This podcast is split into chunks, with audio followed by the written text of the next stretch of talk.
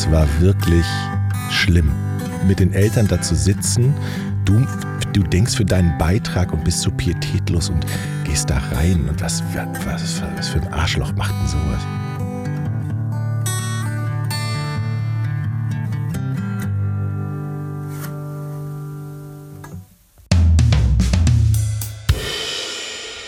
Jede Woche produziert er Porn. Mit zwei anderen Männern. Und wer jetzt an Filme im Speziellen, an schwedische Western denkt, liegt nur zu 50 Prozent falsch. Denn er produziert auch Filme für das Fernsehen.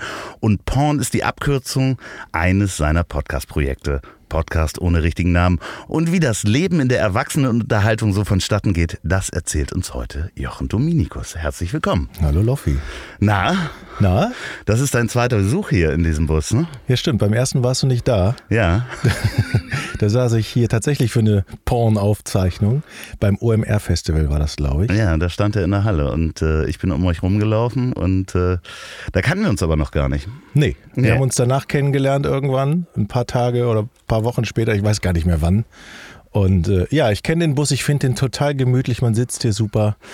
Ja, wir hatten Respekt. beide gerade so eine, so eine Horst Schlemmer-Anwandlung. So ein bisschen. Schätzelein, das ist wunderschön hier. Ja. Kommt der rheinische Sling wieder durch hier. Ja, da ist ähm, Horst Lichter, saß auch mal da, wo du jetzt sitzt. Und äh, erstens hat er sich gefreut, dass er hier rauchen darf drin.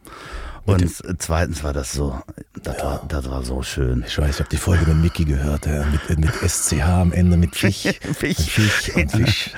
Äh, Andreas, ich möchte dich adoptieren, hat er gesagt. Schätze. Das war so schön. Ja, ähm, Jochen Dominikus, herzlich willkommen äh, hier in diesem äh, wunderbaren Bus. Wer Jochen noch nicht kennt, der sollte dringend, habe ich ja schon gesagt, Porn und Forn hören. Also Porn, Podcast ohne richtigen Namen.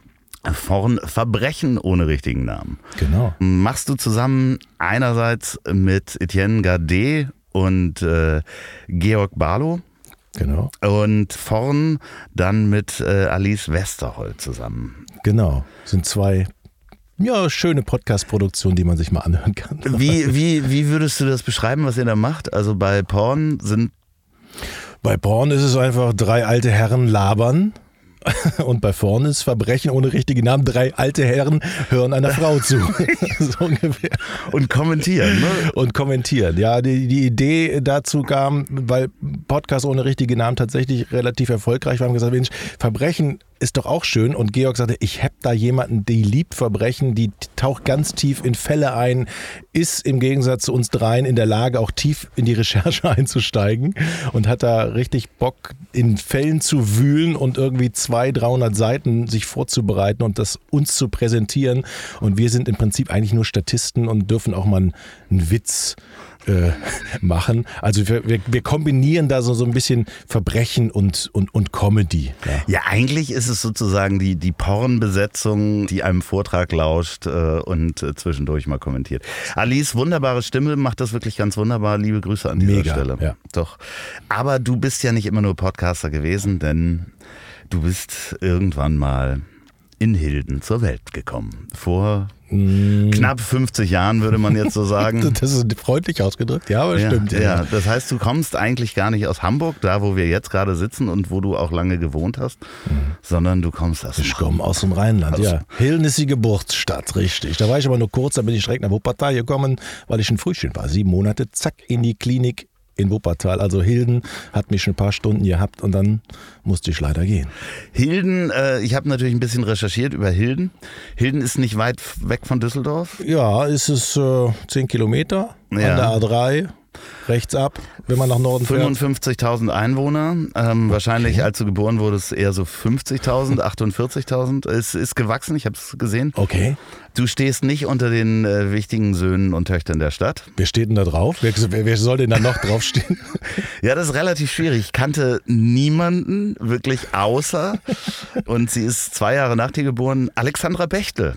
Oh, ja, die kenne ich von Viva. Ja, Ja. Die, ja, die ist da in. Ähm, Die ist in, Hildnerin. Die ist Hil in Hildnerin. Ach Mensch. Ja, die, die ist, ich habe übrigens ähm, den kompletten Eventkalender von Hilden auch mitgebracht, was es denn alles so gibt. Ich, Jetzt zur Karnevalszeit, da muss ja jetzt ganz viel ja, ich Karneval Karne, Karneval habe ich mal ausgelassen. Wer im Januar Zeit hat, Mhm. jetzt ist ja Januar schon vorbei, aber nächstes Jahr im Januar, da ist immer die Hochzeitsmesse in Hilden. Uh, Highlight. Sich, Hochzeitsmesse. kann man sich äh, was war die letzte Messe, auf der du warst, außer OMR? Die letzte Messe, auf der ich war, war wahrscheinlich die Gamescom. Okay. Äh, vor Corona, glaube ich noch. Ansonsten besuche ich nicht so viele Messen, muss ich ganz ehrlich sagen. Ja, es gibt so schräge Messen wie, es gibt eine Gebrauchtwagenmesse, es gibt das Blumenmeer am Hildener Frühling im Mai, da Okay. kannst du noch hingehen. Weindorf und danach einfach nur Modenschau Moment, Moment. Weindorf. im Mai. Das ja. ist doch im Mai Weindorf, das hört sich nach viel Spaß an. Ja, genau. Auch im Mai ist dann auch die Modenschau. Die hat keinen Namen, die heißt einfach nur Modenschau Hilden. Ja. Ich, ich denke, man sollte das kombinieren vielleicht. Also ich wusste gar nicht, dass Hilden so exklusive Veranstaltungen hat. Ich, ich muss wieder zurück. Ich muss wieder zurück zu meinem Ursprung. Ich habe ich hab für Juni habe ich noch ein Special rausgesucht und zwar Azubi Speed Dating. Azubi Speed Dating. Das heißt, äh, Ja, habe ich mich auch gefragt. äh, Gebäudereinigerin sucht äh, flotten Mechatroniker? Oder? Da, das habe ich auch als erstes gedacht, aber ich denke mal, dass es eher so ist, dass Betriebe sich sozusagen präsentieren Also- und man dann als Azubi da anfangen kann. Also Okay. Womit wir auch bei deinem Lebensweg wären, du hast die Schule besucht und, äh, glaube ich, nach der 10. aufgehört. Ja, ich musste nach der 10. tatsächlich aufhören, weil man mir ans Herz gelegt hat, ähm, hör mal, mit, mit der Schule läuft vielleicht nicht ganz so rund. Ich bin mit fünf Fünfen sitzen geblieben, alle fünf, alle vier Hauptfächer und Erdkunde. Ach, obwohl was? das war der Lehrer schuld, muss ich immer sagen, an Ja. dieser Stelle. Ähm, bei den Deutsch, Mathe, Englisch und Französisch, okay, das sehe ich ein. Und dann steht man ja da und dann schütteln die Eltern den Kopf und die Schule schüttelt auch den Kopf und sagt, was soll man denn mit dem Jungen jetzt machen? Der Das war auf dem Gymnasium, ne? das war auf dem Gymnasium in Rating. Ja. In Rating ist ja mein, das ist nicht weit von Hilden. Das Ja. ist auch äh, im Kreis Met, ist ja auch Kreis Mettmann, der berühmte Kreis Mettmann. Und genau, das war ein Gymnasium und dann sind dann alle weitergezogen und ich stand dann da mit meinen vielen Fehlstunden und vielen schlechten Noten. Woran hat es gelegen, wenn du im Nachhinein reinguckst? Also An mir, definitiv. und an den Erdkundelehrer. Aber ich könnte jetzt auch sagen, die Schule, das war nicht das Richtige für mich damals, weil das war langweilig, das hat, ähm, das hat mich nicht erreicht oder es, äh, ich war einfach, ich war eine faule Sau. Ja, okay. Also eine faule Sau. Und ich habe, vielleicht kennst du das noch in den, in den fünf Minuten Pausen immer Mathe abgeschrieben, Deutsch abgeschrieben. Dann teilte man sich immer die Hefte und hast du noch Mathe, dafür kriegst du Deutsch. Ich konnte nie was anbieten, ich musste immer nur nehmen. äh, und, und dann war ich war einfach so schlecht und hat mich auch überhaupt nicht dafür interessiert. Hat dich das belastet? So, also Schule, weil ich kann so zurückdenken, dass eine Schu die Schule mich lange Zeit belastet hat. Also auch, weil ich ja, ich bin einfach ein Legastheniker und nicht wirklich gut gewesen in vielen Dingen. Und dann wurde ich faul und habe dann auch gar nicht mehr aufgepasst, weil ich dachte, das macht alles keinen Sinn.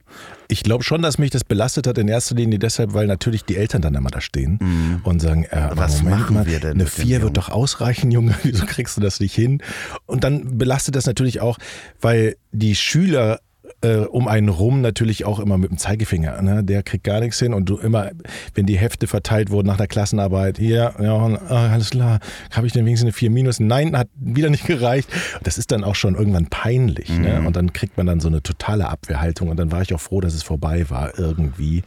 Ja, du hast mal gesagt, dass du, dass du, du kommst aus dem Akademikerhaushalt, alles Ärzte. Vater Psychiater, Ja. wird jetzt am Wochenende 85. Schwester ist Ärztin, Kinderärztin in Dormagen, Bruder Hautarzt. Ja, und äh, ich bin dann Der Lehrling Junge hat gewesen, es so. nicht mal geschafft, das Abitur zu machen. Der, ich ich habe das ja ähnlich gehabt. Also ich bin dann irgendwann vom Gymnasium auf eine Realschule gegangen. Dann habe ich erst kapiert, dass man mal so, man sollte einfach zuhören, bis man das Thema verstanden hat und dann Quatsch machen. Mhm. Das, Ja, das, du hast also auch immer Quatsch gemacht. ja, ja, klar. Ja, also K- Quatsch machen, weil was sollte man sonst sein? zu sein, Ja. das war immer bis zum gewissen Grad dann auch immer lustig. Und, und irgendwann merkte man so, die anderen finden es dann aber auch gar nicht mehr lustig und die Lehrer finden es schon gar nicht mehr lustig, weil man auch immer das Maß, also ich habe das Maß auch nie. Nee, nee, weiß, Gefunden. kennt man ja aber auch nicht, weil also so viel Erfahrung hat man dann noch nicht, um das Maß auch von Comedy und Timing richtig zu finden. Man lernt das ja quasi da. Absolut. Äh, Aber ich habe das auch gehabt danach, dass ich bin dann auch nach der zehnten sozusagen war die Schule vorbei und das, was mich halt auch belastet hat und ich weiß nicht, ob das dir ging, dass dann so Freunde halt eben noch weiter zur Schule gingen und man hatte ja den Freundeskreis und die dann über Studium nachdachten und Ja. ähnliches. Ja, also ich bin aber in der neunten schon sitzen geblieben. Also ich hatte eh schon neue, neue Leute. Von daher war es da nicht so schlimm, aber es war schon beim Sitzenbleiben schon schlimm. Ich bin einmal sitzen geblieben und habe einmal eine Nachprüfung machen müssen. In Erdkunde habe ich mit 5 plus übrigens äh, bestanden, nachdem ich den, die ganzen Sommerferien damit verbracht habe, das Erdkunde aus diesem Jahr nochmal nachzuholen. Ich habe mich richtig vorbereitet. Nur ein Thema hatte ich nicht, das war Flurbereinigung äh, des Rheins und Windschutzhecken in Kasachstan. Also das waren dann die Dinge, die ich außen vor gelassen habe, die dann natürlich dran kamen, mit 5 plus bestanden. Aber ja, wie du sagtest, ähm, wenn die Leute dann natürlich weitergehen und du dann da stehst, ist es schon ein komisches Gefühl auf alle Fälle. Weil die erreichen was, die gehen zum Abitur und du stehst da, in meinem Fall habe ich eine, eine Lehrstelle Ja, angenommen. der, ähnlich wie ich. Man wusste aber nicht, was man machen sollte. Wie, wie ist dieser Prozess gewesen zu sagen, was will ich denn eigentlich machen als Lehrer? Ich wusste, ich, achso, ähm, ich wusste erstmal gar nicht, was ich machen sollte. Das geht wahrscheinlich dann vielen, äh, vielen so, selbst wenn sie Abi haben, dann steht dann erstmal, ist erstmal verloren. Das war bei mir heftig, weil ich natürlich auch meine Geschwister ein Abi gemacht haben, studiert haben und, und äh, ich soll jetzt eine Lehre machen, ja, aber was mache ich denn? Ja, Elektronik finde ich ganz spannend oder Elektrik, ja, Strom. Hast du mal irgendwie Super. als, als Jugendlicher so mit Strom und Elektro? Ich hatte einen, einen Kumpel in der Klasse, der zu Hause immer irgendwas löten konnte. Der, der hatte so Lötplatinen, da war ich mal bei dem, habe ich mit dem zu Hause besucht und dann fand ich das ganz spannend. Ich habe nicht verstanden, was er machte und habe ihm dann einen kaputten Kassettenrekorder gebracht und habe gesagt, komm, lass mal löten. und da habe ich gedacht, hey, das ist doch genau das Richtige. Und äh, ja, dann habe ich als ich von der Schule geflogen bin oder mir gesagt wurde, geh doch besser, habe ich gedacht, alles klar, bevor du jetzt auf der Straße stehst, machst du eine Lehre. Und dann stand ich da tatsächlich mit einem Blaumann im Wohnzimmer, das weiß ich noch, vor meinen Eltern ähm, und gesagt, morgen geht's los. Und die waren natürlich dann auch stolz, weil besser äh, nicht auf der Straße, sondern irgendwas Anständiges machen. Aber ich merkte schon so, ja, Junge, irgendwie, ja, ob das so das Richtige ist, dann weiß ich auch nicht. ja, aber wie lustig, dass man auch im, im Kopf hat, dass man dann sofort auf der Straße landen Ja. würde. Ne? Das war damals aber so. Ja, ja, so der Gedanke war da so, oh Gott, wenn ich gar nichts mache, dann Ja. gehöre ich sofort zu den Punks.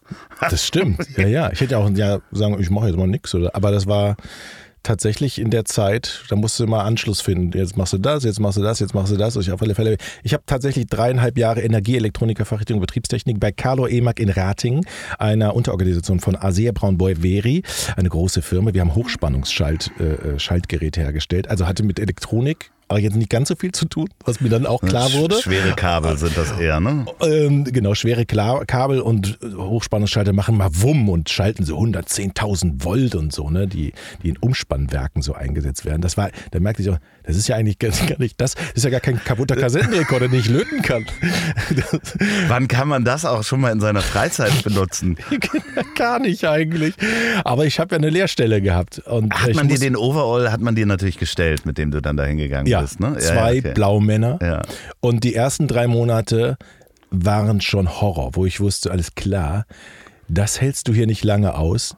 Die ersten drei Monate haben auch mit Löten an Kassettenrekorder nichts zu tun. Das ist nämlich Grundlehrgang Metall, den man da Ja. machen musste. Das heißt U-Stahlfeilen. Ja. Und ich hatte einen, einen Werkzeugkoffer mit Pfeilen. Und dann kam der Lehrlingsmeister und sagte, hier, das U-Stahl, das muss runtergefeilt werden, zwei Millimeter. Wie, Wieso? wie stellt man sich da noch hin? Wie heißt die Stellung, wie man da steht? Oh, boah, jetzt fragst du Die mich. Boxerstellung. Ey, hast du auch Ja, Grundlehrgang klar. Metall gemacht? Ja, natürlich, ja klar. Da weißt du doch, wie. Ustahlfeilen, ich weiß so hundertprozentig, was Ach das ist. du Scheiße. Ja, ich weiß, es, so fängst du an. Ja, aber dann- In einem viel zu harten äh, Blaumann, also wir hatten so Hose und, und Jacke. Und dann stehst du da mit deiner Pfeile und kriegst erstmal nur, nur ähm, Blasen an den Fingern und lernst, wie du die Pfeile richtig hältst. Und das ist halt so beschissen das ist. Jetzt sag mir nicht, das ist irgendwo zu gut. Ja, der Automatismus, dass du weißt, wie du eine Pfeile halten musst, das äh, hilft dann schon, aber irgendwann nach ein paar Wochen, denn du läufst dann auch immer zu deinem Ausbildungsmeister mit dem, mit dem Und dann legt er das Haarlineal an. Genau. Und wenn da Sonne durchkommt, Genau. das ist aber noch nicht richtig gerade, Junge. Da musst du noch mal. Und dann hast du wieder einen halben Tag verballert. Ja, und dann geht man irgendwann mit den äh, Lehrlingen vom dritten Lehrjahr in den Maschinenpark und hält das Ding auf dem Bandschleifer. So Boah. einfach geht das. Das haben wir nicht gemacht. Sieht man das nicht? Ja, doch- aber danach musst du, danach musst du dann nochmal wieder rüberfeilen, damit du das nicht. Ah, den Pfeilenhub. So heißt Ja, das. genau, Den ja, Pfeilenhub ja, wieder. ja, alle. genau. Das, äh, das ist mir nicht eingefallen. Nur, wer mal U-Stahl gefeilt hat, das dauert ja scheiße lange. Ja. So ein Ding ist hart und es macht dir im ersten Moment auch gar keinen Sinn. Warum soll ich das scheiß U-Stahl runterfeilen? Was bringt mir das? Ja. Ja. Und Ja. das war eine, die erste Woche war U-Stahl. Und da wusste ich, Ich glaube, es ging sogar noch länger und dann hat man an dem Ding gebohrt und, und Gewinde geschnitten und so. Richtig, richtig. Also all den Scheiß, ja, das habe ich komplett durchgemacht. ja. Ja. Und ich, hast du dann die Lehre aber auch zu Ende gemacht? Ja, auch dreieinhalb Jahre, ja. Oh. Das einzig Gute ist, man hat plötzlich Geld. Das war richtig gut, tatsächlich. Ja. Ja, also äh, kannst du dich noch an dein erstes äh, Ausbildungsgehalt erinnern? Ich meine, es waren 500 Mark oder 550 Mark. Ja, irgendwie so in dem Und dann Dreh stieg das, es ja. auf 620, Ja. 700 und zum Schluss irgendwie 780 Mark. Ja, genau, so kurz vor 800 war das. Und ja. das war damals eine Menge Kohle. Also man konnte sich das ein oder andere Alt in der Düsseldorfer Altstadt dann, dann gönnen. Aber äh, ganz ehrlich, wenn du anfängst und, und dann, und dann, ich habe mich immer gefragt, was mache ich denn hier eigentlich? Wie viele Auszubildende wart ihr denn da? äh, 40 oder 30? Also schon eine richtige Menge. Ja, mit den Metallern natürlich Ja, zusammen. ja. Hinterher waren dann nur doch. Und das heißt, äh, es gab auch das zweite Lehrjahr und das dritte Lehrjahr, das waren auch so viele, oder? Ich glaube ja. Das war eine große Firma tatsächlich Ja. ne, in Ratingen. Es war mit die größte Firma da. Habt ihr auch im ersten Lehrjahr eure, eure Uniform und äh, Stahlkappenschuhe extra schlecht behandelt, damit man aussieht, als wenn man schon länger da ist? Das weiß ich nicht mehr. Da kann ich mich dran erinnern, dass man in diesen, die waren ja wirklich wie aus dem Schrank, niegelnagelneue Uniform in Anführungsstrichen. So, weißt du, wo die Falte noch drin war, da war kein Öl drauf, du hattest ganz glatte Schuhe. Ja. Und das zweite und dritte Lehrjahr, die, da- waren halt schon so, da guckte die Stahlkappe mal durch und die hatten so Doch, schon so stimmt. speckige und dann hat man am Anfang wirklich so Pfeilpaste und all so ein Kram gemacht, damit man nicht so Man aussieht. darf ja auch nicht auffallen, weil Nee. wenn man durch die Firma geht, dann weiß ja auch jeder, da kommt der Stift. Genau, der erste Lehrjahr, der wird verarscht. Ja, genau, richtig, richtig. Ich weiß noch, das war super peinlich. Seitdem, ich bin einmal auf Toilette gegangen und kam wieder durch die Lehrwerkstatt und habe nicht gemerkt, dass mir Klopapier hinten aus dem, aus dem Blaumann raus. Das war eine, blöde Erfahrung. Ich denke, das wird ein Jahr lang, wird darüber auch immer wieder noch. Ja, ja, Jochen, weißt du noch, wie du auf Klo warst und Klopapier hattest? Man macht sich da, das hat eigentlich, es ist die Fortführung der Schuldynamik, Gruppendynamik. Mhm. Plötzlich aber nur Typen. Wahrscheinlich, ihr hattet wahrscheinlich nicht so Wir viele. hatten, glaube ich, eine Frau dabei. das war bei uns auch genauso. Wir hatten zwei. Extrem, ja. Und es ist eigentlich die Fortführung mit noch härteren Bandagen, würde ich sagen. Ja, absolut. Weil die Typen waren auch einfach härter. Ja, Also, genau.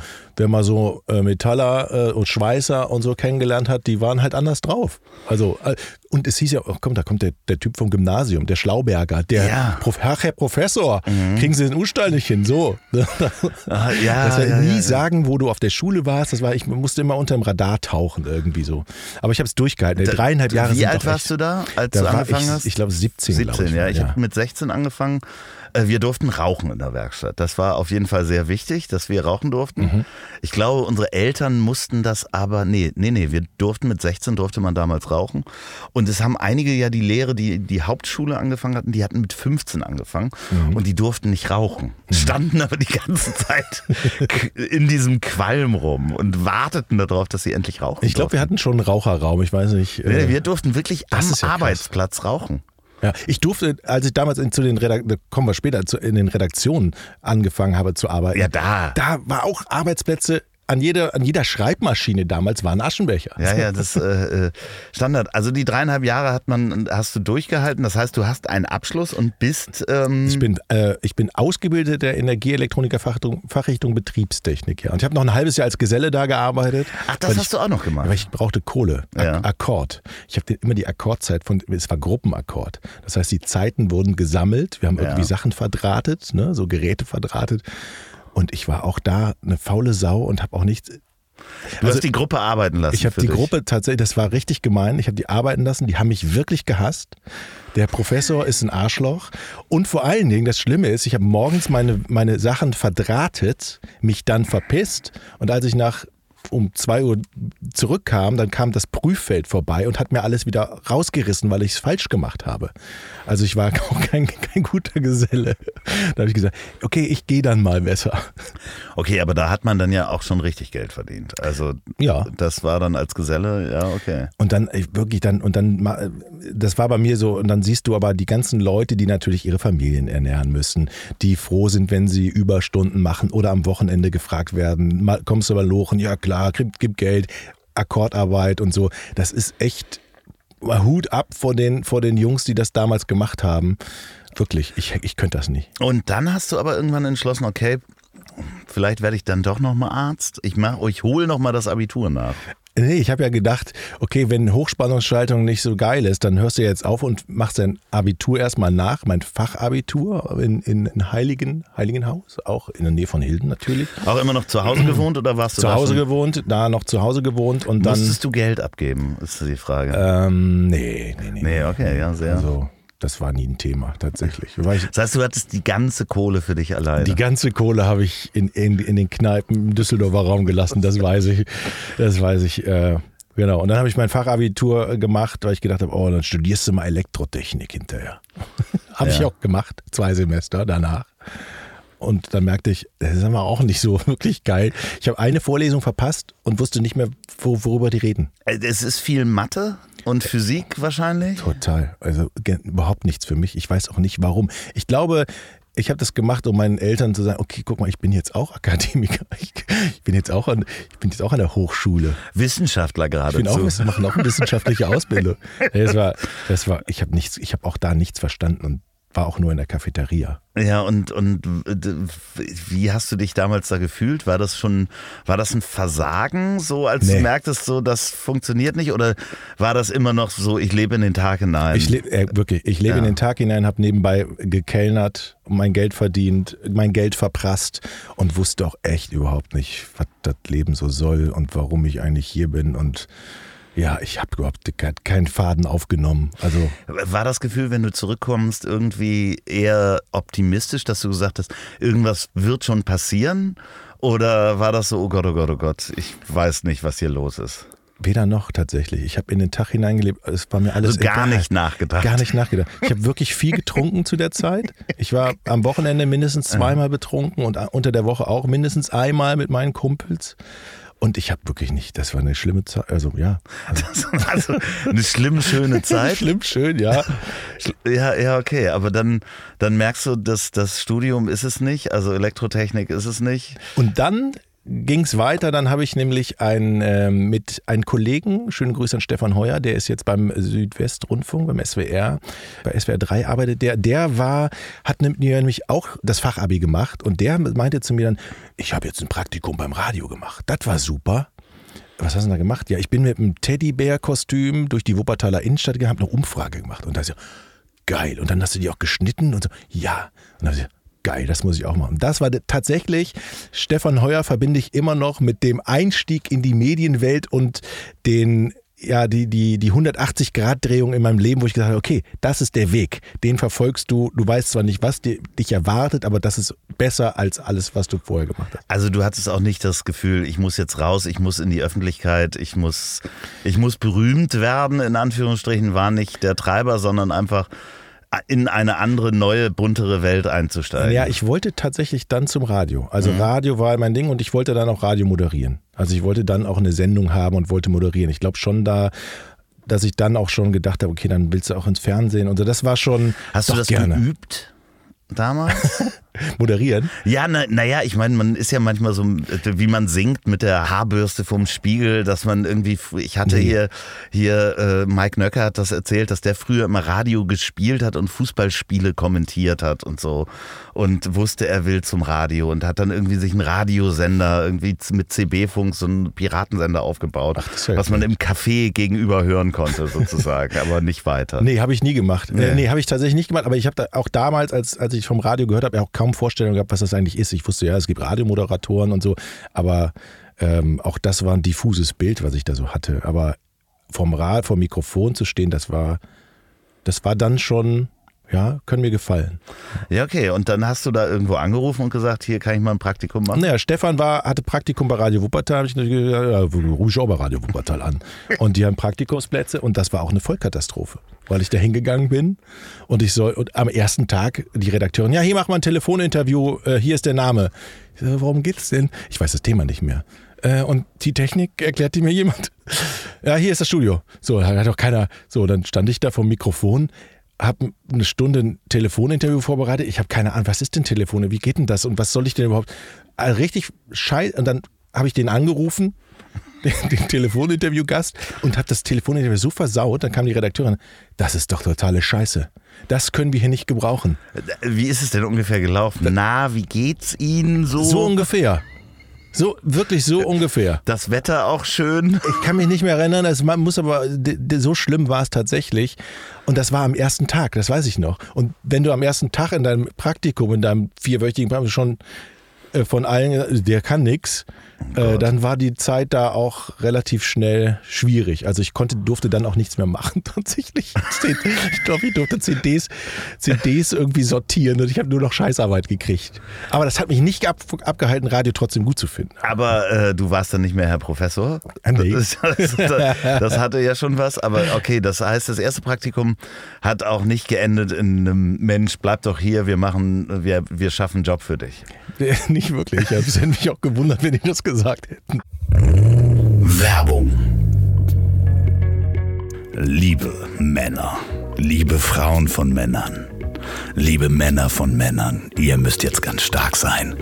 Denn es geht in dieser Folge um untenrum. Denn diese Folge wird präsentiert von manscaped.com. Meiner Meinung nach die beste Quelle für Produkte, wenn es um die Männerpflege der unteren Hälfte geht. Manscaped bietet präzise entwickelte Geräte, ja, für alle Kronjuwelen. Für das ultimative Wohlbefinden und Selbstwertgefühl haben die ein Komplettpaket zur Körperpflege erstellt. The Performance Package 4.0. Und damit kann man sich vier Millionen Männern weltweit anschließen, die Manscaped vertrauen. Rein statistisch ergibt das acht Millionen gut gepflegte Testikel. Denkt mal drüber nach. Aber was ist denn in dem Performance Package 4.0? Im Kit ist der Lawnmower 4.0 Trimmer, der Weed Wacker Ohren- und Nasenhaartrimmer, die Crop Preserver Intim Deo Lotion und der Crop Reviver Intim Toner, ein paar Boxershorts und ein Kulturbeutel in dem man all das aufbewahren kann. Der Lawnmower 4.0 Trimmer, das ist die vierte Generation des Trimmers und die hat hochmoderne Keramikklingen mit Skin-Safe-Technologie, die helfen, das Risiko von Verletzung zu mindern. Und der Trimmer ist wasserdicht, das heißt, du kannst dich von dem Haarchaos auf dem Badezimmerboden nach dem Rasieren verabschieden. Dann ist da noch der Weed Wacker, ein wasserdichter Ohren- und Nasenhaartrimmer und der hat die gleiche Skin-Safe-Technologie, um deine schmerzempfindlichen Nasenlöcher vor Ziepen und Verletzungen zu bewahren. Und das ist nicht alles. Die Crop Preserver Intim Deolution und das Crop Reviver Intim Toner Spray werden deine Welt, was Pflege und Hygiene angeht, verändern. Glaub mir, wenn ich sage, Your balls will thank you. Es ist an der Zeit, dass du dich um dich selbst kümmerst und dir was Gutes tust. Naja, man kann es auch eben verschenken. Geh auf manscape.com und erhalte 20% Rabatt plus kostenlosen Versand mit dem Code ZIEL, also Z-I-E-L. Alle Informationen hierzu findet ihr natürlich auch in der Folgenbeschreibung. Vielen Dank manscape.com für die Unterstützung dieser Folge. Werbung Ende. Aber du hast den Spirit oben gehalten und hast gesagt, okay, dann mache ich, mach ich das Ganze nochmal. Mhm. Ich bin dann, ab dann äh, irgendwann bin ich zu einem freien Kameramann gegangen, der dann auch irgendjemanden suchte. Dann war ich Tonassistent eine Zeit lang. Der Typ hat aber auch nichts auf die Kette gekriegt. Und dann hat er gesagt, okay, jetzt nehme ich dich mal mit zum Radio im Kreis Neuss, zu News 89. Aber Ton, Tonassistent, du hättest die, hast die Angel gehalten. Ich habe die Angel gehalten. Und mal geguckt, dass das nicht in den roten Bereich geht. Ja, ich hatte keinen Mischer. Ja. Also, du hast die Angel gehalten. Also ich habe die Angel gehalten. Also du musstest gucken, dass das Mikrofon in die richtige Richtung. Und nicht im, im, in der Kamera zu sehen ist. Genau. Aber tatsächlich war ja da Kamera, Fernsehen, fand ich geil. Und ähm, als der dann gesagt hat, okay, ich kann dich jetzt, wir haben ja gar keine Aufträge hier, wir machen jetzt noch nichts, ich gehe mal mit dir zu News 89.4, dann sind wir da hingegangen und hat gesagt, guck mal hier, der ist ein netter Kerl, könnt ihr den nicht gebrauchen. Dann habe ich da ein Praktikum gekriegt, die Chefredakteurin hat gesagt, oh, ich gebe dir, geb dir Zeit und da lief es dann tatsächlich besser. Und ja. Und Hast du da gemerkt, dass das das Machen und Planen von Dingen, weil das ist ja das, was du, was du heute machst, also Produktionen planen, wenn ich das mal so, mhm. so nehmen kann und produzieren, dass dir das schon lag oder was war das, was dich am meisten gecatcht hat, wo du auch gemerkt hast, okay, das macht mir nicht nur Spaß, sondern werde ich gut drin? Also das, das Wichtigste war, glaube ich, da zu merken, okay, du arbeitest mit Menschen, du hast unterschiedliche Themen, du hast jeden Tag irgendwas Neues. Mich faszinieren Menschen, was ist mit dieser Welt los, was machen die, was machen die. Du kommst an Orte, wo andere ja nicht hinkommen, so eine eingeladen auf Pressekonferenz. Das fand ich wirklich stark und für die Zuhörer irgendetwas Sinnvolles zu produzieren. So, das hat mich gecatcht. Ne? Da warst du so Anfang 20, ne? Musst du so 22 ja, oder sowas genau, genau, sein, genau. Ne? So 22 war das. Und da fing das so langsam an, alles klar. Dass, da wusste ich tatsächlich, das ist mein Weg. Und ähm, dann habe ich das wirklich dann auch anständig gemacht. Erste Radiobeiträge gemacht, damals noch auf Bandmaschinen und so. Und äh, dann äh, als Freier für, für Radio NRW in Oberhausen gearbeitet. Ja, der große, der große Übersender über die ganzen Lokalradios im, in NRW. Als freier Mitarbeiter. Als freier für Mitarbeiter. Alle die Leute, die das nicht wissen, äh, das war nicht Freier in NRW. freier Mitarbeiter, genau. Und dann auch äh, Geld verdient und immer wieder Aufträge kriegt und dann immer wieder gelernt, gelernt, gelernt, verbessert, verbessert und dann. Kannst du dich noch erinnern für, äh, an den ersten Beitrag, der gesendet worden ist mit deiner Stimme? Äh, nee, aber ich kann mich an meinen ersten Fernsehbeitrag erinnern. Das kann ich, das kann ich gut, weil ich nämlich dann vom Ra also ich habe ein Volontariat bei News 89.4 gekriegt und auch tatsächlich durfte ich die Frühsendung moderieren. Kann man beim Lokalfunk scheinbar schneller? Äh, waren dann, kurze Zwischenfrage, mhm. ähm, waren deine Eltern jetzt nochmal zurück und denen du das erzählt hast, haben die dann da zugehört und plötzlich war ja. der Jochen ist oh, beim Radio. Jochen ist beim Medien. Ja, die, das fanden die super. Ja, ja, okay. Ja. Also die haben auch damals bei der Lehre nie gesagt, Jung, was machst du für einen nee, Scheiß? Nee, die haben natürlich, aber du merktest schon, die Stimmungslage war schon etwas besser als, als die, als ich mit dem Blaumann vor ihnen stand. Also der Junge ist in der richtigen Bahn da ja. müssen wir uns jetzt keine das Sorgen. Das kann man auch den Nachbarn sagen. Was macht denn der Jochen so? Ja, der ist beim Radio. Oh, genau, genau, genau. Ich weiß nicht, ob das heute noch so funktioniert, aber damals war das, äh, ja, also habe ich da mein, mein Volontariat gemacht und ähm, bin dann zum Fernsehen zu Sat 1 gegangen. Habe da auch ein Praktikum gemacht, auch wieder hingegangen, geklingelt, könnt ihr mich gebrauchen. Und du, du, hast aber noch, weil das muss man sich ja auch leisten können, Praktikum, da kriegt man ja gar nicht bis nee, gar kein Geld. Selbstfinanziert, genau. genau, das heißt, das hat geholfen, dass du zu Hause gewohnt hast. Noch. Ja, absolut, ja, ja. Wir sind diese Generation Praktikum. Ne? Also in ganz viele Jobs ist man nur reingekommen, wenn man über ein Praktikum da. Ich glaube ja, das war so, tatsächlich, ja. ja. Und es war auch nie, nie bezahlt und es war auch immer, oh, das ist ein Praktikumplatz, super, super. Und ja, und machen. Fand ich immer gut. Machen. Also ab zum Fernsehen? Genau, seit eins in, in 1730 in Dortmund hieß die Sendung. Und da war ich ja Praktikant und da habe ich gedacht, okay, Fernsehen ist eigentlich total geil. Du musst jetzt nur natürlich zeigen, dass du auch irgendwas drauf hast. Also habe ich mir ein Thema rausgesucht. Da gab es irgendwo in einer Stadt einen Typen, der selber Strom produziert hat mit seinem Fahrrad. Mhm. Habe ich in einem Express oder Bild gelesen. Dann habe ich dem Kameramann gesagt, ich habe keine Ahnung, wie das geht, Fernsehen. Keine Ahnung. Und der hat das alles für mich gemacht. Ich habe Hosen runter gesagt, ich habe eine Idee, ich will einen Fernsehbeitrag machen, das muss gut sein und dann habe ich die Chance hier als Redakteur anzufangen. So. Und, und dann habe ich mich nackig gemacht, gesagt, ich habe keine Ahnung. Und der hat gemacht und zum Cutter bin ich gegangen, ich habe keine Ahnung, ich kann ein bisschen texten. Hilf mir. Hilf mir. Und, so, und die haben mir alle geholfen. Der Beitrag wurde gesendet und dann war ich sehr stolz, dass dieser Beitrag gesendet wurde. Über den Mann, der äh, Strom mit dem Fahrrad gemacht Über hat. den Mann, der den Strom im Fahrrad gemacht hat. Genau, das kann ich, da kann ich mich noch wirklich dran erinnern. Und, und dann hieß es, oh, der Beitrag war aber gut, Junge, willst nicht hierbleiben. So. Ja. Ja, und dann, dann hast du einen Job bei Sat 1 bekommen. Da war ich Redakteur bei 1730, genau. Und ähm, dann merkte man auch schnell, ich war ein halbes Jahr da, das war noch die Zeit Blut und Sperma. Ja. Heute ist ja mehr Promis. Und, Ja. und damals war wirklich, also die Reporter damals, die mussten dann raus und wirklich in der Scheiße wühlen. Also ein bisschen Bild-Zeitungsmäßig. Ziemliches Bildzeitungs. Äh, in, in Also Cr Crime und Sex. Ja, genau. Und jeden Tag musst du ja eine Geschichte abliefern, Mhm. weil sonst verballerst du ja ein Kamerateam, was sehr teuer war. Das heißt, Der wirklich damals waren Kamerateams auch richtig teuer. ja, Ne? richtig. Also teuer. nicht wie heute so ein EB-Team, wo der Mann, der filmt, auch vor der Kamera steht. Den kann man ja heute alleine quasi buchen Die so Kameras, News. die Kameras waren auch schweineteuer. Ja. Irgendwie fast 100.000 Euro diese Beta-Cams. da. Das war richtig teuer und deshalb hast du auch wenig Zeit zur Recherche gehabt. Das war aber bei Sat1 damals jetzt nicht so ganz so wichtig. Wichtig war lieber, dass da aus diesem Ding jetzt noch ein, ein Beitrag rauskam. Und dann merkte ich ja schnell so Blut und Tränen und in der Scheiße wühlen ist echt auch nicht dein Ding. Die schlimmste, das Schlimmste. Schießerei im Swingerclub. Ja, und da musste immer die Nachbarn fragen, wie war der denn so? Oh, das war ein netter Er Kerl. hat immer nett Ja, gegrüßt. nee, ja. Oh, der war eh schon immer schon verdächtig. So. Also Ja, okay. wirklich, wirklich die allerletzten Themen. Und das, Schli das schlimmste Erlebnis damals tatsächlich war, dass die Redaktion gesagt hat, du gehst jetzt mal zu, in diese Stadt, da ist ein Kind überfahren worden. Gott. Und es gab immer, ich weiß nicht mehr, wo es genau war, es gab immer Diskussionen über diese Straße, dass da die, die, die Autos zu schnell fahren. Und die Bürger wollten da eine verkehrsberuhigte Zone oder irgendwie sowas. Und da passierte dann ein Unfall.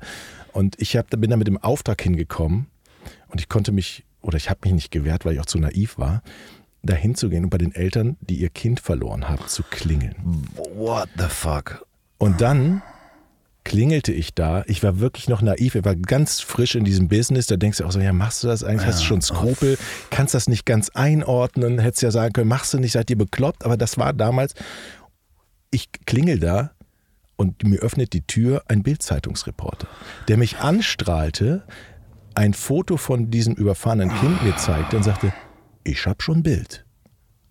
Und da wusste ich, diese Scheiße willst du nie wieder machen.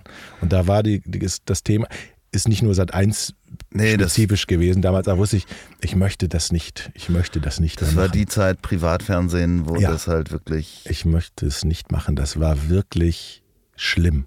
Ja, Das mit den Eltern da zu sitzen, du, du denkst für deinen Beitrag und bist so pietätlos und gehst da rein und was, was, was für ein Arschloch macht denn sowas? Ja, ja, klar. Können Sie das nochmal ein bisschen dramatischer sagen? Entschuldigung, ja. Ja, äh, gut, das habe ich jetzt damals. Nee, aber- so viel, aber ich merkte schon, als ich da reinging, ey, das kannst du nicht machen. Und, und, ne? und, aber irgendwie Kamerateam und du bist dann so ein, als junger Kerl, da, der gerade frisch in diese Kacke da reingeschmissen wurde, ich habe das Falsche gemacht, aber das weißt du oft dann auch hinterher. Ne? Und war das dann wirklich der Punkt, wo du gesagt hast, okay, ich muss jetzt was anderes machen? Kam dann schon Giga äh, Ja. um die Ecke? Ja. Dann habe ich ein, äh, in Düsseldorfer Express ein Foto gesehen, wo neuer Sender, Internet und Fernsehen wird zusammengebracht und ich kannte ein paar, paar Leute aus Das der war Radios. 2000. Das war 1999. Also kurz vorher. Also Ende 98 war das ja, so, ja. genau. Und da habe ich gesagt, die Telekom-Aktien wurden gerade ausge. ja, neuer Markt ging ja, da los. Ja, genau. Alle hatten natürlich bei uns, also niemand, niemand hat natürlich auch Verlust gehabt. Ja, auf gar keinen Fall. Aber die Zeit war das, genau. Und ähm, ich öffnete die Zeitung und habe also praktisch dieses Gruppenfoto von Giga vor dem Gebäude gesehen. Und dann habe ich gedacht, das ist es. Fernsehen, moderieren, geiles Thema, junge Leute, da gehst du hin. Und dann habe ich mir das Team von Sat1 geschnappt am Arbeitstag und gesagt, pass mal auf, ihr haltet jetzt die Schnauze. Wir drehen jetzt mal hier in der Küche ein Bewerbungsvideo. Habe ich dann heimlich äh, auf Sat1 Kosten Bewerbungsvideo gedreht. Äh, das muss aber so sein, dass du das drehst, aber wir dürfen auch nicht mehr schneiden hinterher. Also schneid mit der Kamera irgendwie. So, dann habe ich mich da vorgestellt, Mikro in die Hand geschnappt. Ah, okay, ich zeige euch jetzt die Küche, hier ist die Kaffeemaschine. Also nicht wirklich lustig, aber zumindest ein Tape und bin zu Giga gegangen. Ich möchte hier hin. Und die haben gesagt, Kaffeemaschinen interessieren uns. Das war, genau. genau. Das ist unser Mann. Das erste, das erste äh, was äh, Willi Jansen damals, äh, der stellvertretende Programmchef, sagte, ähm, Jod, aber du bist eigentlich schon zu alt. Da war ich 28. Du bist Ja, eigentlich ja, schon zu okay, alt. stimmt. Aber du siehst nicht so alt aus. Also wir versuchen es mal. Ja, krass, ja, 28, das, ja, ja, ja, ja, ja, Ne? klar. Das ist so für den jungen Sender. Aber das war wirklich, und da wusste ich, alles klar, das ist meine Welt. Das macht Spaß, irgendwie unterhalten und einfach macht die Kamera an, fünf Stunden in diesem Studio zu sitzen und irgendwie Anarchie und Das war ja auch neu, ne? Also das heißt, da waren sehr viele verrückte und junge Leute. Da äh, ist ja auch die Crew von Porn sozusagen zusammengekommen, Mhm, genau. haben sich dort kennengelernt. Also ich meine, äh, Etienne und Georg waren alle bei Giga. Genau, Etienne kam äh, später. Ich habe mit Georg sozusagen angefangen, den Games-Bereich da zu moderieren, an so einem orangenen Tisch, an so einem Holztisch, den ich jetzt letztens, als ich noch aus Hamburg weggezogen bin, tatsächlich die andere Hälfte hatte ich noch weggeschmissen habe, leider weil ich keinen Platz mehr hatte. Ja. Genau, mit Georg habe ich da den Games-Bereich moderiert, ähm, Ende 98, Anfang 99 und dann kam ein Jahr später Giga Games und dann kam auch Eddie dazu und so, so haben wir uns dann, dann kennengelernt, ja. ja, verrückte Zeit. Wie lang ging, ging Giga, bis das dann irgendwann eingestellt wurde? Oh, da war ich schon lange nicht mehr an Bord. Ich bin 2003, glaube ich, gegangen und dann lief es noch ein paar Jahre. Ich, ich weiß gar nicht mehr, wie lange das. Die Webseite gibt es ja immer noch, aber ich bin dann irgendwie 2003, glaube ich, dann, dann gegangen. Wo hast du, weil das hatte ich äh, zwischendurch, das wollte ich eigentlich in die Anmoderation machen, Mhm. dass du äh, der äh, äh, Erfinder bist der Sendung äh, Witz ohne Ente. Hast du die neue Folge, die, die letzte Folge gehört? Klar, ja, natürlich. Äh, äh, wo hattest du dieses Format vorgestellt? Bei 1 Live habe ich das ja, ja, vorgestellt. okay, sehr schön. bist du, du bist danach, bist du dann ähm, nach Giga, bist du, hast du dich gleich selbstständig gemacht? Nee, oder? ich bin nach Giga bin ich zu Hamburg 1 Fernsehen gegangen, hab die, Genau, die, die die neu ja auch auf, immer noch. Genau, die gibt es auch immer noch.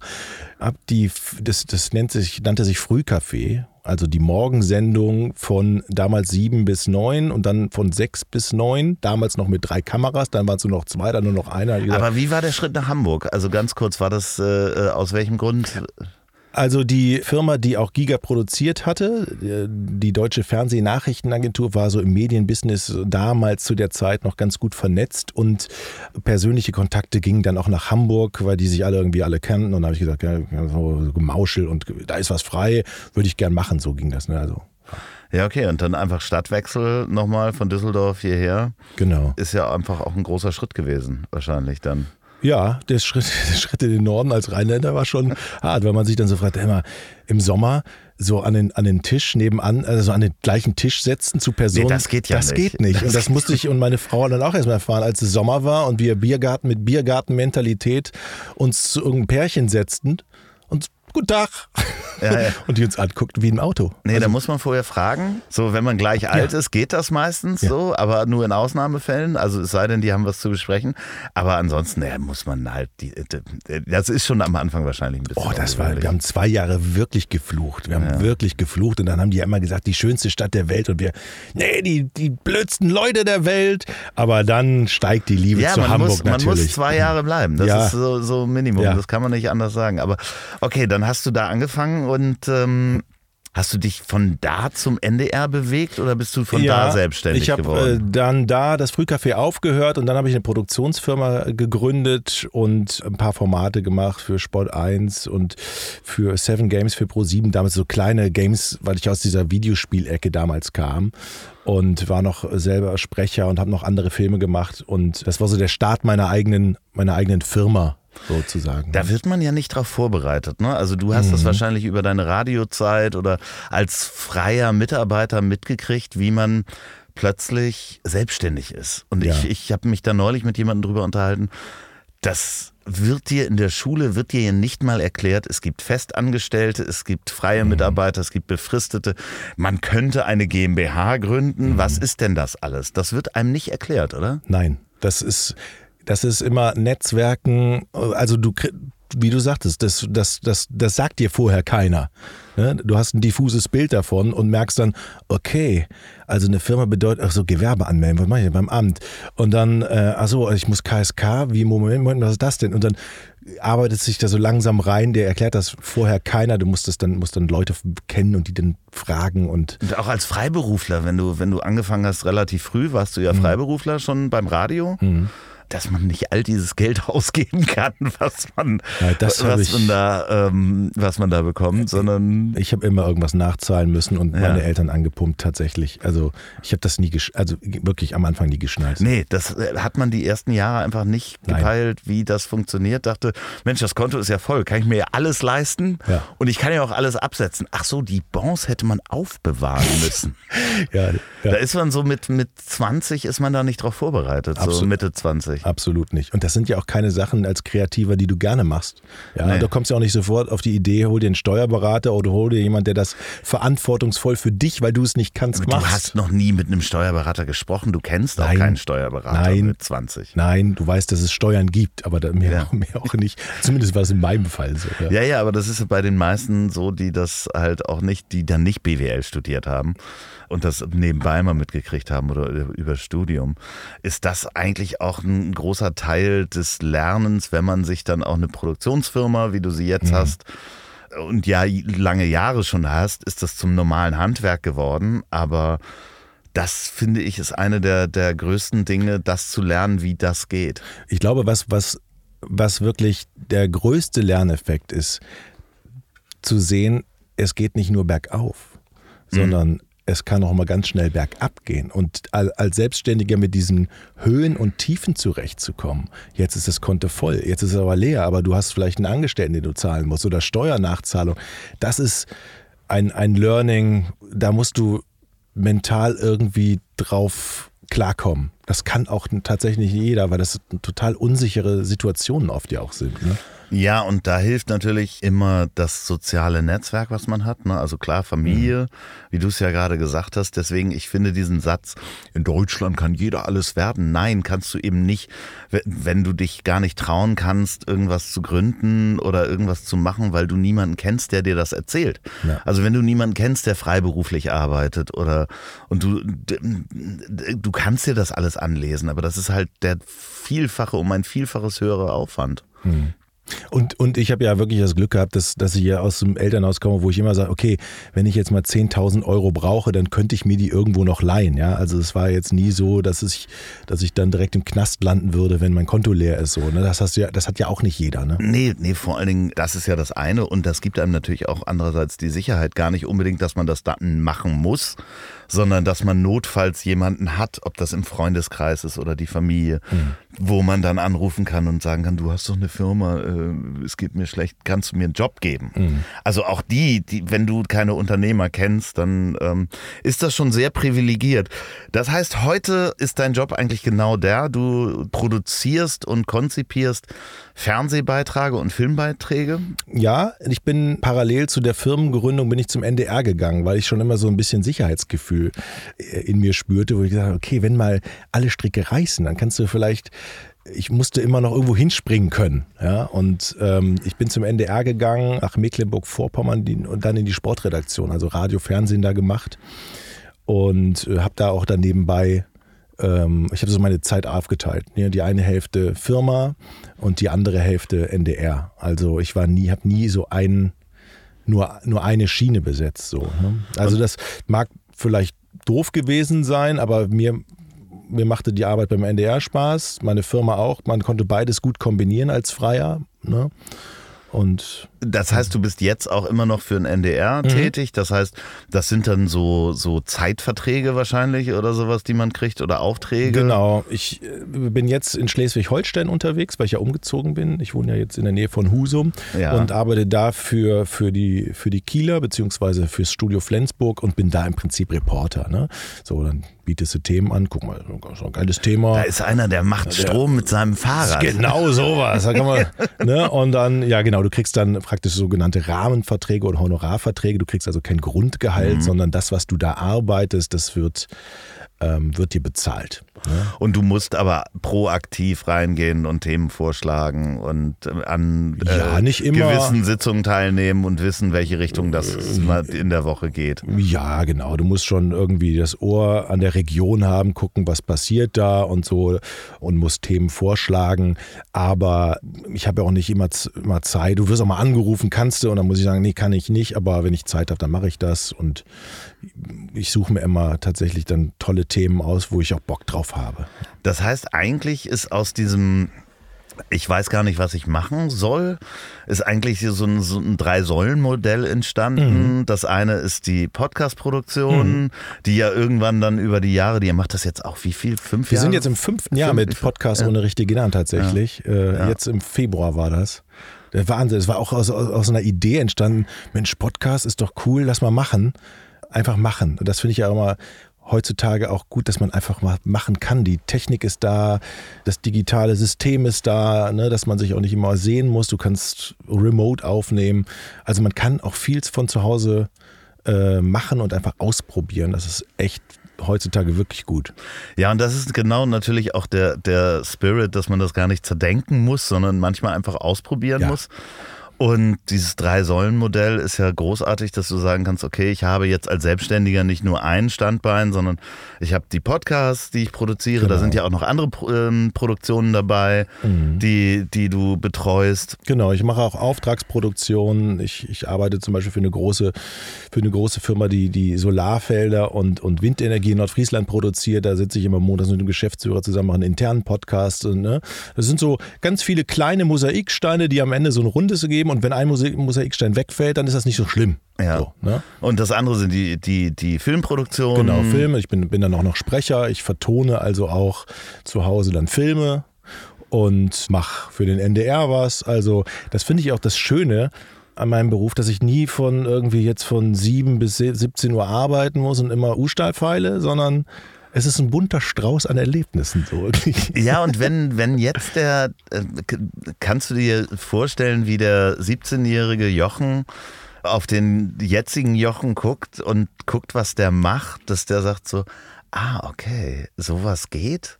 So, was wird der sagen, der, der kleine Jochen? Der kleine Jochen würde sagen, ich bin stolz auf den großen Jochen. Ja, ist so, ne? Ja. Äh, Also, das kann ich auch echt sagen, weil es, es ist ja immer ein oder es ist ja einfach eine Lehre zu machen und dann die Zähne zusammenzubeißen und sagen, ich arbeite 40 Jahre in dem Beruf. Aber wenn du merkst, du hast gar keinen Bock drauf, ne, dann musst du dann halt einen anderen Pfad nehmen, der halt unsicher ist oftmals. Ne? Heutzutage auch nicht mehr, weil wer hat schon einen Vertrag auf Lebenszeit bei irgendeiner Firma? Gibt's ja heute auch gar nicht mehr. Du musst ja irgendwie wa- wahrscheinlich auch dich wandeln. Ja, du musst ja flexibler werden heute sowieso, aber damals war das so. Und ähm, wo wollte ich jetzt eigentlich hin? Äh, ich wollte sagen, ja, also ich musste mir ja selber Sachen erarbeiten, ich musste da zu den, zu den Sendern hingehen, man muss sich selber beweisen, man muss irgendwas vorweisen, man muss den Arsch hochkriegen, man muss arbeiten und Aber man hat gleichzeitig die Freiheit zu merken, das liegt mir und das liegt mir nicht. Und Ja. da, da bin ich halt auch hundertprozentig bei dir. Ich konnte das nie verstehen, dass Menschen nach dem Abitur, wo man ja auch immer noch nicht weiß, wo man hin will, Mhm. sich entschließen, Jura zu machen, weil wie lange brauchst du, musst ja Minimum vier Jahre da sitzen und ähm, wenn du nach dreieinhalb Jahren merkst so, nee, Entschuldigung, das ist ja überhaupt nicht das, was mich interessiert, Mhm. Ja, dann und- bist du da gefangen. und wie, wie, ja gut, bei Jura hast du ja noch eine Abschlussquote von irgendwie 70 Prozent fallen durch oder so, Ja, glaube ja. ich. Ne? Also dann, das ist gefährliches Halbwissen. Da muss man natürlich auch ein Typ für sein und dann muss man auch erstmal erkennen, was man überhaupt für ein Typ ist. Und wenn man das am Anfang nicht weiß, dann ist das halt schwierig. Ich meine, du hast ja auch die Kreativität in dir, du merkst das ja jetzt auch, du, dass du das nicht könntest. Ich könnte, glaube ich, auch gar keinen festen Job mehr irgendwo annehmen. Ich, ich kann mir das gar nicht vorstellen. Nee das, nee, das ist halt wirklich, äh, man, man sagt das so lapidar, das ist eine wahnsinnige Luxussituation, sich selber die Zeit einzuteilen. Also Corona jetzt so nur mal gestreift war so, ach so, jetzt arbeitet ihr auch alle von zu Hause. So und müsst euch alle selber organisieren. Ja, es für mich ändert sich mit dem Lockdown hat sich so gar nichts geändert. Klar, bei dir ist nochmal anders mit Familie und Kindern. Aber bei mir äh, war halt so, ja, es äh, ändert sich halt nichts. Jetzt seid ihr auch alle da. Und ich gehe halt weniger in den Supermarkt. Aber ansonsten ähm, ist das halt eine wahnsinnige Luxussituation, die man sich da erschaffen hat. Ja, aber natürlich muss man sagen, wenn es mal nicht so geil läuft, ist der Luxus halt auch relativ. Ne? Also man muss Klar. diese, diese Dellen, die man als Selbstständiger hat, die muss man schon. Und vor allen Dingen kriegt man ja auch immer von außen im Laufe dieser Entwicklung irgendetwas gesagt, was man machen müsste, was eigentlich viel geiler ist. So jeder hat ja irgendwie andere geile Ratschläge. Ja, ich weiß noch, als ich den letzten Arbeitstag bei Sat 1 in Dortmund bei 17:30 hatte, da wurde da wurden wir wurden zwei Personen verabschiedet, weil sie am gleichen Tag den letzten hatten. Einmal Volker Kutz, der jetzt glaube ich zuletzt Produktionsleiter bei Bild TV war, und ich und ich habe ein, hab ein Videospiel in die Hand gedrückt bekommen und Volker sagte mir vorher noch, du kannst eh nicht moderieren, deine Augen sind viel zu weit auseinander. Ja, Was mir aber ein zu, Arschloch. Ja, Entschuldigung mal bitte ganz kurz. Der meinte das wahrscheinlich gar nicht böse, aber das sind so Sachen, wo du so als, als, als junger Kerl so, das glaubst du erstmal, weil der Typ ja Ahnung hat, der war ja schon lange bei Seit 1. Deine Augen Sind sind, so weit auseinander, Ja, das, da äh, kannst du gar nicht mit moderieren. Also ich kann nur den Ratschlag ist- geben, den, den Leuten nicht auf so Scheiße hören, sondern sich Stell dir selbst. vor, das hätte irgendjemand zu Klaus Kleber gesagt. Das ist total, aber das nimmst du erstmal für bare Münze Ja. und da grübelst du erstmal und das macht dich fertig. Es hat mich damals wirklich fertig gemacht. Ich habe gedacht, Scheiße, aber ich will das doch. Ja, Wahnsinn. Ja, ja, ja, ja, aber im Nachhinein musste er Bild äh, äh, TV machen und Ja, nicht du. der, der das hätte ich jetzt auch nicht machen wollen. äh, Meine seit ein Zeit reicht mir in der, in, in der Beziehung äh, äh, Journa- Jo- Journalismus in Anführungszeichen tatsächlich. Blut, Blut und Sperma. Ich, Ja. äh, äh, ja, ich hab's direkt vor Augen. Mhm. Jochen, Ja. ähm, du warst jetzt das zweite Mal hier im Bus. Das äh, erste Mal mit mir. Ich weiß nicht, ob du schon mal gehört hast. Ja, doch, hab ich. Wer einmal hier in diesem Bus ist, kann jederzeit wiederkommen, wenn er was Neues hat. Das freut mich sehr. Ähm, ich werde, ich verspreche das, dass äh, die, wir das dieses Jahr hinkriegen. Ich werde dich da draußen Mhm. ähm, in, wo war das noch? Husum. In der Nähe von Husum, ja. In der Nähe von Husum Ja.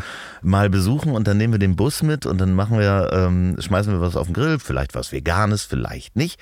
Mhm. Und äh, dann machen wir eine Fortsetzung und dann äh, sprechen wir, was in der Zwischenzeit passiert ist. Das machen wir. Vielen Dank.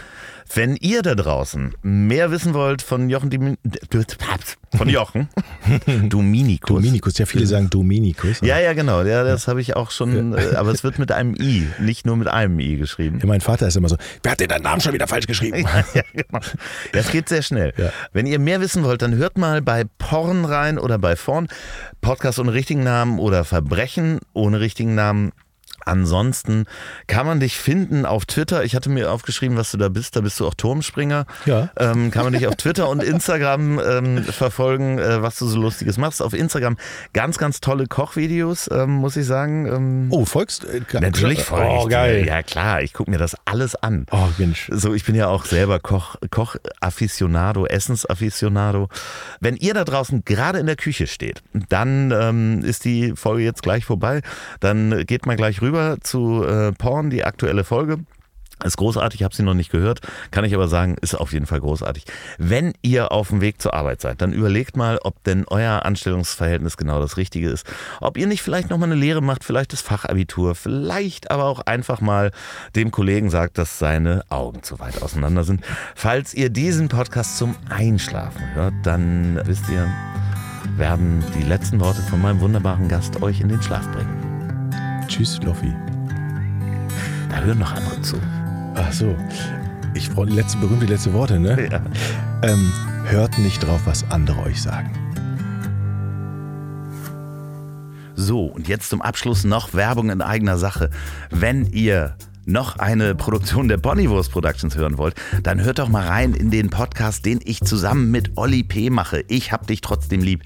Erscheint jeden Montag, gibt's überall, wo es tolle Podcasts gibt. Ich hab dich trotzdem lieb mit Olli P. Vielen Dank, gute Nacht. Dieser Podcast ist eine Produktion der Ponywurst Productions. Mmh, lecker.